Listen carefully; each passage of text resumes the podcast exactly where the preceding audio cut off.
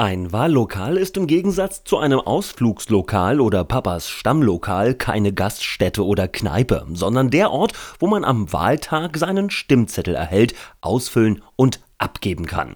Obwohl hier und da verwandelt sich am Wahltag auch so manche Schankwirtschaft in ein Wahllokal. Gerade auf dem Land ist das ja nicht auszuschließen. Apropos, Wahllokale öffnen um 8 Uhr und schließen Punkt 18 Uhr. Danach beginnt dann die Stimmauszählung. In jedem Wahlkreis gibt es mehrere Wahllokale. Sie sind in der Regel so gelegen und eingerichtet, dass alle Wahlberechtigten sie ohne größere Schwierigkeiten erreichen und betreten können. Stichwort Barrierefreiheit. Meistens dienen Rat- oder Gemeindehäuser, Bibliotheken, Kitas, Schulen und andere öffentliche Einrichtungen als Wahllokal.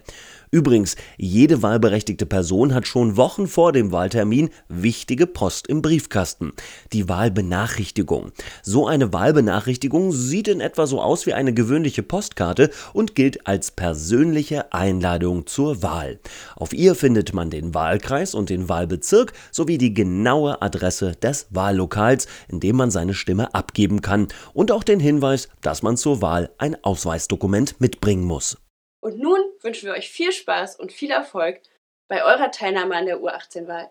Denn nicht vergessen, jede Stimme der Kinder und Jugendlichen zählt.